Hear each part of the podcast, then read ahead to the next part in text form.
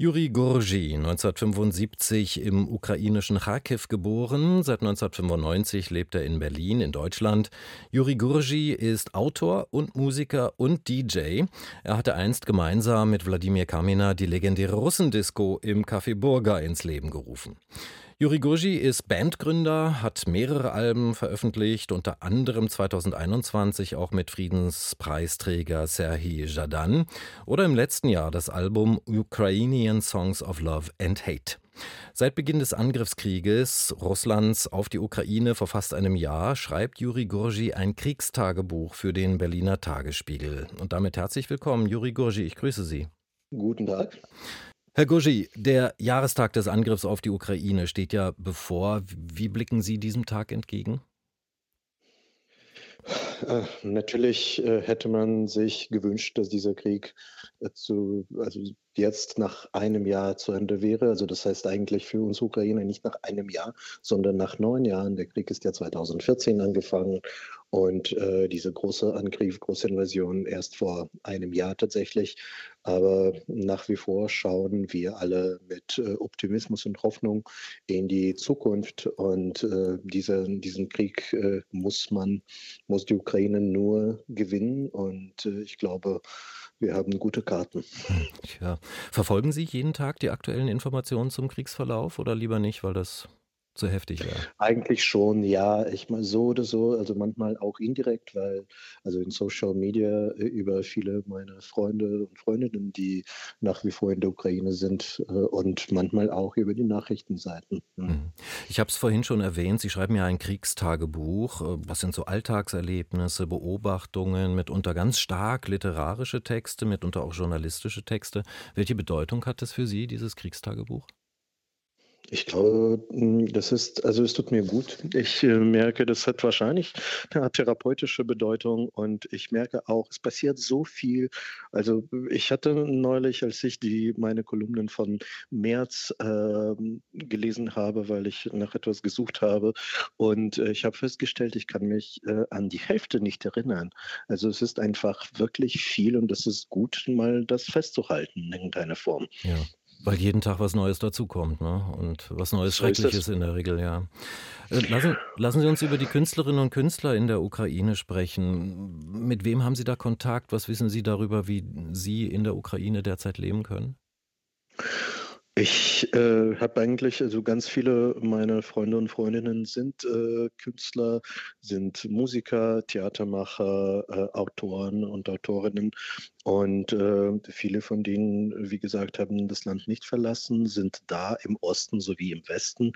Äh, ich habe neulich mit Serhii Jadan Kontakt, mit dem wir gerade ein Album aufnehmen. Äh, und äh, er ist gerade auf Tour mit seiner Band Sobaki. Also äh, Tourleben, also Konzerte gibt es noch, Tourleben gibt es. Natürlich gibt es ganz viele neue Herausforderungen, mit denen man früher nicht zu tun hatte. Und äh, ja, zum Beispiel, dass man halt äh, äh, entweder also an den Orten spielen soll, ähm, die ähm, im Moment sicher sind. Also wahrscheinlich sind das eher Kellerräume. Und äh, man muss irgendwie einen Plan B haben, falls der Strom ausgeht. Also einen großen Generator. Ich finde es sehr erstaunlich, dass die Künstlerinnen und Künstler sich überhaupt auf die Kunst konzentrieren können bei dem, was in der Ukraine geschieht. Aber das ist offensichtlich möglich, ja. Also das funktioniert. Also ich äh, habe neulich festgestellt, dass fast alle Autoren und Autorinnen aus der Ukraine, die ich kenne, machen auch noch Musik. Also ich glaube, die sind hm, bei mehreren Sachen gut und wahrscheinlich schaffen sie es auch, äh, auf ihre Kunst zu konzentrieren, aber hm, die anderen Sachen dabei nicht zu vernachlässigen, geht ja auch nicht, glaube ich. Welche anderen Sachen? Also das Leben sozusagen oder die Liebe, die genau, Kinder, die Familie. Ah, ja, okay. Ja, ja, das alles. Überleben. Ja, das Überleben. Und wie ist es bei den Künstlerinnen und Künstlern aus der Ukraine, die nach Deutschland geflohen sind? Wie leben Sie hier? Welche Erfahrungen haben Sie da gehört, gemacht? Ich glaube, viele von denen äh, tun alles Mögliches, um, ähm, um UkrainerInnen zu unterstützen. Und ähm, ich kenne auch ganz viele, die auf, die sehen ihre Aufgabe daran, ähm, Konzerte zu spielen oder äh, Auftritte zu machen, um dann spenden zu können, um äh, Freunde, Freundinnen zu unterstützen und das klappt meistens. Also da haben sich so Netzwerke gegründet? Äh, auf jeden Fall. Ich habe auch in, äh, glaube ich, Anfang März in Facebook äh, eine Gruppe zum Beispiel. Das ist ein der Beispiele für die geflüchtete MusikerInnen in Deutschland gegründet. Inzwischen habe ich heute festgestellt, wir haben über 900 Mitglieder. Ui, 900. Okay. Und welche Bedeutung hat diese Vernetzung, hat diese ja Gemeinschaft, die sich dadurch herausgebildet hat für, für die Menschen? Ich glaube, das ist für die KünstlerInnen, äh, also man lebt eigentlich vom Netzwerk. Es ist, es geht darum, Auftritte zu finden oder auch, also im Fall von uns Musikern zum Beispiel äh, ganz einfach einen Ersatzmusiker zu finden. Also es kommen, ich kenne äh, Chöre, die nach Deutschland, also deren Mitglieder nach Deutschland gekommen waren, aber es, ist, es sind keine komplette Chöre und die haben hier nach anderen SängerInnen gesucht und auch fündig geworden oder halt Bands, die wo, wo, wo nur, nur die Hälfte der Band in Deutschland angekommen ist und die auch andere Musiker brauchen. Natürlich äh, hilft das. Oder Instrumente brauchen. Also mein persönlicher Rekord war, glaube ich, als jemand in Leipzig äh, eine Gitarre suchte, konnte ich in fünf Minuten eine Gitarre finden. Und am nächsten Tag haben sie sich getroffen und äh, ja, das hat gut geklappt. Ah, und das hat sicherlich große Freude ausgelöst. Juri Gurgi, ich frage mich ja, hm, welche Wirkungen auf Kunst und Kultur in Deutschland wird es vielleicht geben durch die Künstlerinnen und Künstler, die aus der Ukraine zu uns gekommen sind? Ist es reine Spekulation oder haben Sie da einen Eindruck, ein Gefühl dafür, wie sich das vielleicht Auswirkungen, auswirken könnte?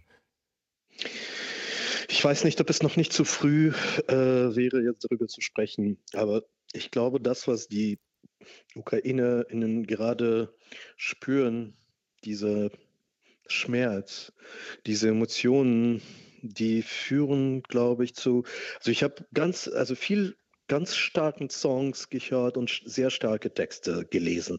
Unter anderem auch in deutscher Übersetzung oder sogar schon auf Deutsch. Also nicht um die jetzt die, äh, ich meine jetzt die Texte und die Musik. Äh, Im Fall von Musik ist das, also ich habe, ich war bei mehreren Konzerten der ukrainischen Künstler in, in den letzten Monaten und habe auch festgestellt, dass sie auf großes Interesse äh, gestoßen sind und äh, es waren sehr gut besucht. Ich glaube, die Kunst, also ich weiß nicht, ob das das, ich hoffe, es klingt nicht zynisch rüber, aber ich glaube, die Kunst profitiert davon in manchem Sinne. Ja, ist schon verständlich, wie Sie das meinen. Ne?